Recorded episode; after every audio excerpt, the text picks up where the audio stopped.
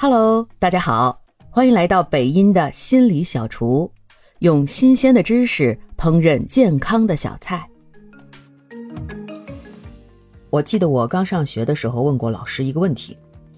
当时我问他说：“阿德勒说智慧的来源是良好的人际关系，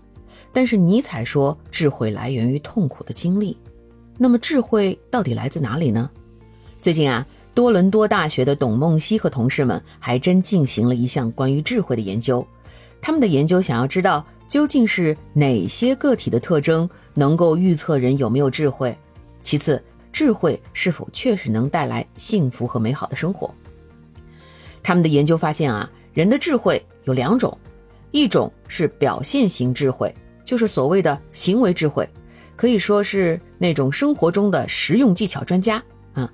另一种呢是现象学智慧，就是一种个人智慧，是由这个人的主观体验决定的，也表现在对生活的洞察力上。而这种智慧与智力无关。同时呢，研究人员又想研究这两种智慧特征究竟和人格特质有什么样的相关性，发现呢，呃，这种表现性智慧就是第一种行为智慧，和人格特质没有显著相关，就是任何人。在解决问题和专业知识方面都是平等的，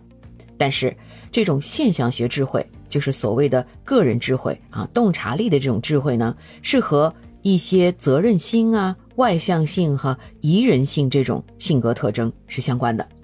就是说，这个人如果很负责任，然后又和呃很容易相处，那么相对来讲，现象性的智慧水平就会高一点。这个好像印证了阿德勒最早期关于智慧的一个说法。